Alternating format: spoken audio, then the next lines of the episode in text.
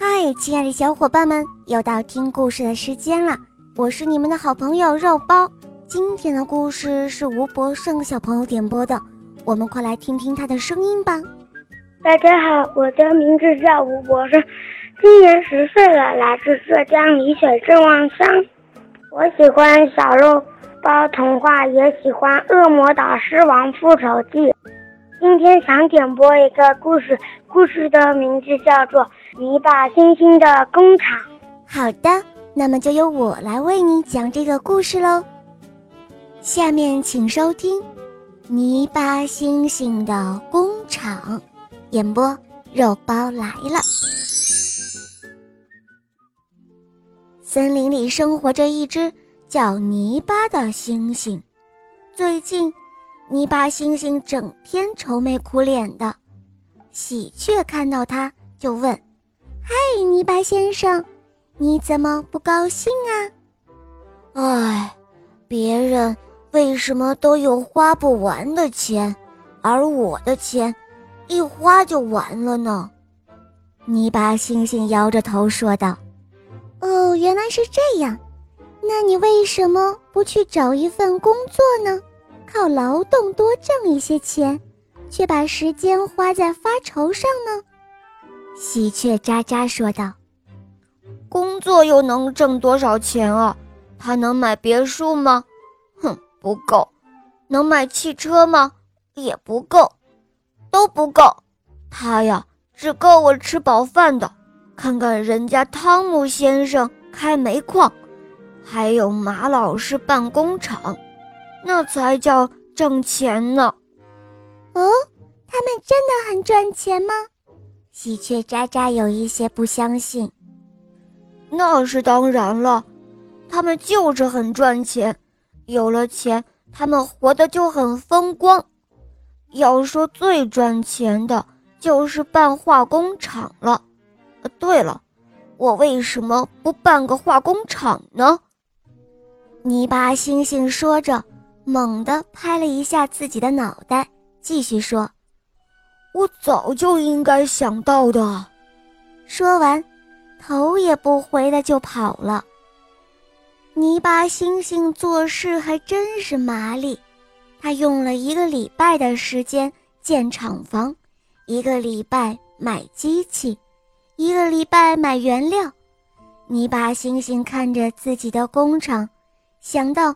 马上就可以有大把大把的钱流进自己的口袋里了，他想想，高兴的大笑了起来。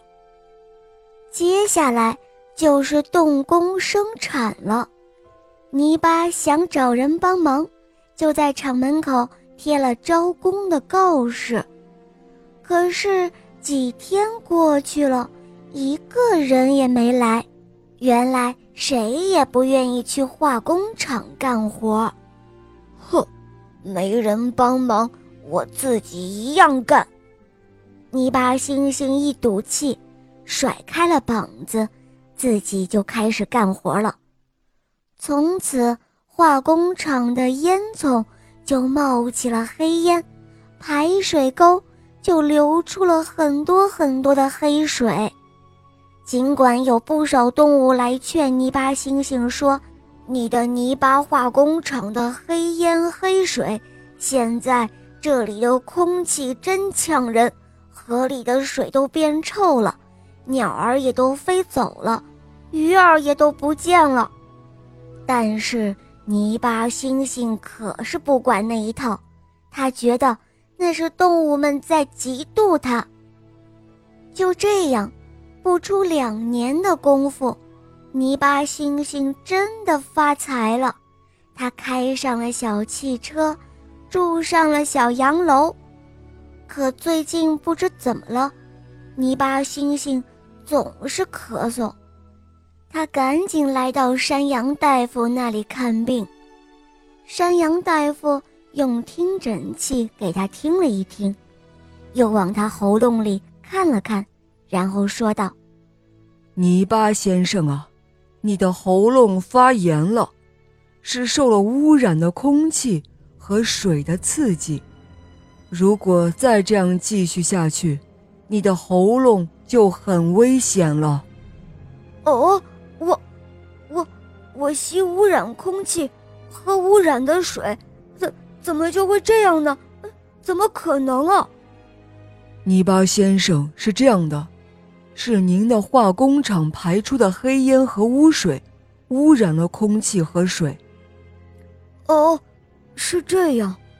如果命都保不住了，那那我挣再多的钱，又有什么用呢？泥巴猩猩回到工厂里，举起了一把大锤子。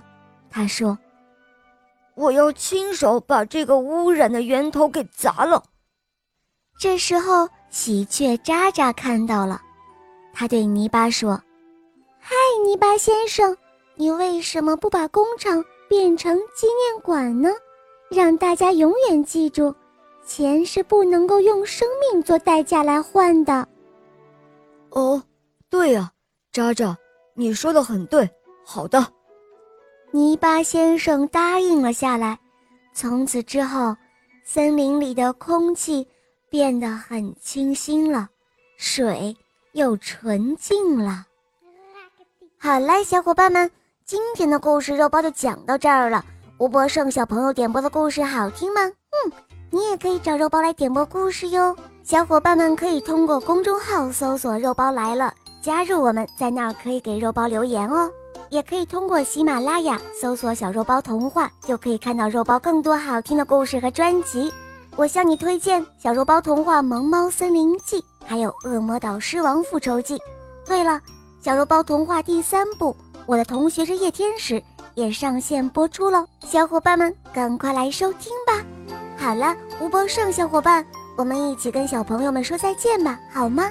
小朋友们再见。嗯，小伙伴们，我们明天再见哦，么么哒。